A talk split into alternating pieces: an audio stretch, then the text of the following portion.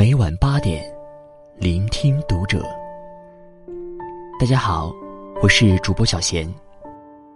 今天要和大家分享的文章，来自作者一直特立独行的猫。读遍了所有的鸡汤，你怎么还是这么丧？关注读者微信公众号，一起成为更好的读者。周末和朋友一起聊天，谈到了前一阵子的房子限购问题。明明已经攒够了首付钱，明明可以买一个商住楼先住着改善生活条件，明明条件刚刚合适了，一夜之间却又什么都买不了。那种努力了很久，以为可以马上就成功了，那种刚签了合同，又被不可抗力解约的痛苦。天上地下，好几个月缓不过来。再加上工作平稳，没什么特殊成就，生活里总有些不顺心的事儿。丧，成了这段时间以来最大的情绪和状态。以前有个词叫“小确幸”，特别火，是指生活中微小的小幸福。现在有个词叫“小确丧”，特别火，是指生活中难过、失败的小事情。虽然不是重大的人生失败，但足以让自己心力憔悴到失望和无力。上班迟到了，客户不听自己说话，减肥永远都失败。买不起房，碌碌无为，升不了职。每天都好像在混吃等死。每个人都讨厌鸡汤，讨厌励志，但励志类的书永远在畅销。为什么呢？因为丧，是大多数人每天生活的常态。哪有那么多的成功，让每个人天天都神采奕奕？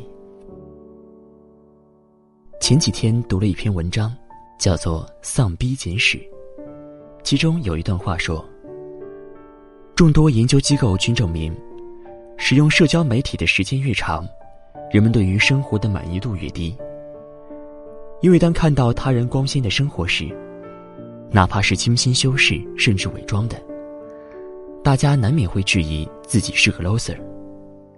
因此，即便人类物质方面的实际拥有已经极大的丰富了，但随之而来的。”竟然是一种挥之不去且愈显强烈的一无所有的感觉，以及对这种感觉的恐惧。以前有一篇文章叫做《不要打扰别人的幸福》，讲的是不要用自己对幸福的定义去定义别人的幸福。比如你自己开宝马，但不要说别人骑自行车就是人生的失败。互联网让这一切都反过来了。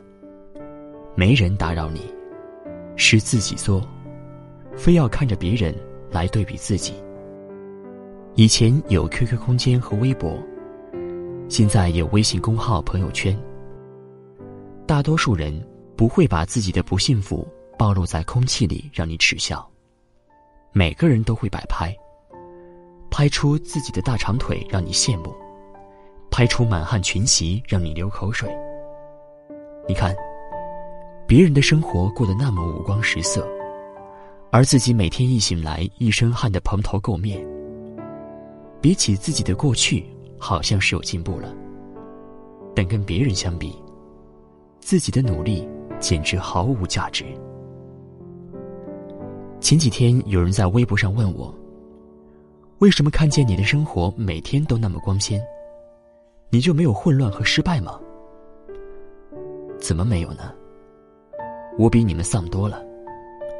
比如说，带儿子上游泳课迟到了，健身课好久没去，被教练说，稿子永远写不完。好不容易想了一个创意，被客户灭了。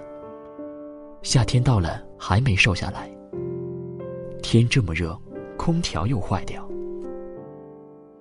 这些都是日常的小确丧罢了，但也足够让人每天都心烦。要遇上大事儿，能让人几年都丧得胸闷。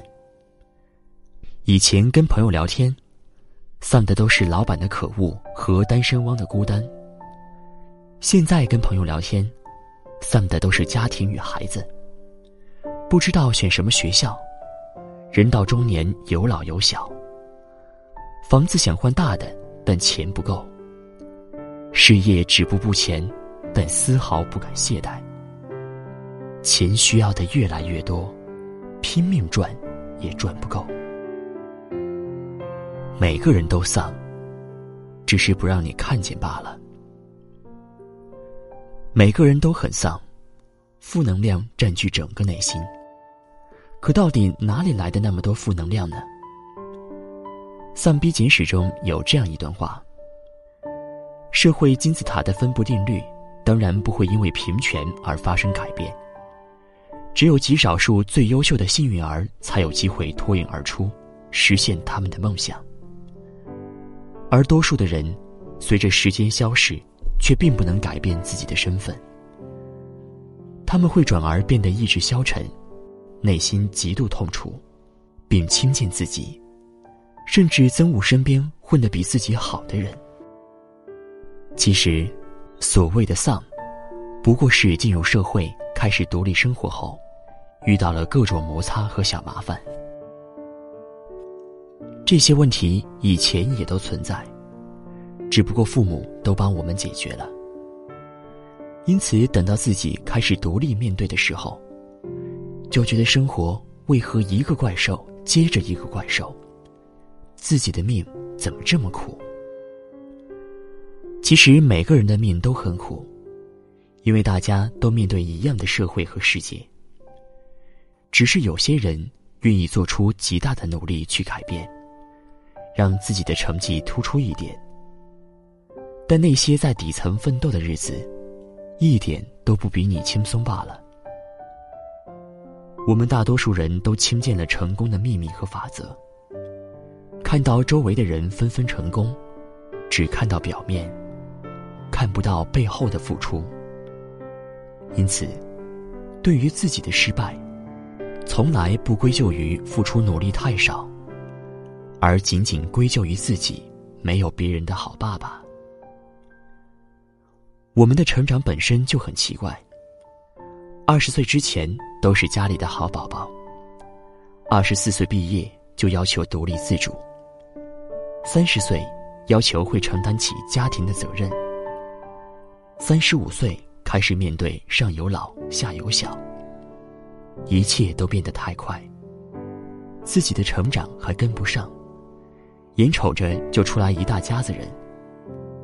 可反过来想，一个人到二十岁还不能独立生活，对社会抱有不切实际的幻想，到底是谁的过错呢？说到底，还是自己。从小家里惯着自己，长大，自己惯着自己。前几天，朋友跟我说，我一直傻了吧唧的上班工作赚钱，根本没想过什么买车买房，也没想过找男女朋友成立家庭什么的。我周围的人都是这么过的，为什么就我好像遇到了好多困难？眼看就三十岁了，好像什么都不懂。其实，只有你一直把自己当个宝宝，只有你觉得。别人跟你一样，其实每个人都心里有小九九，有的早就跑在你前面了。等有一天你反应过来的时候，才发现，你连丧都没别人丧的高级。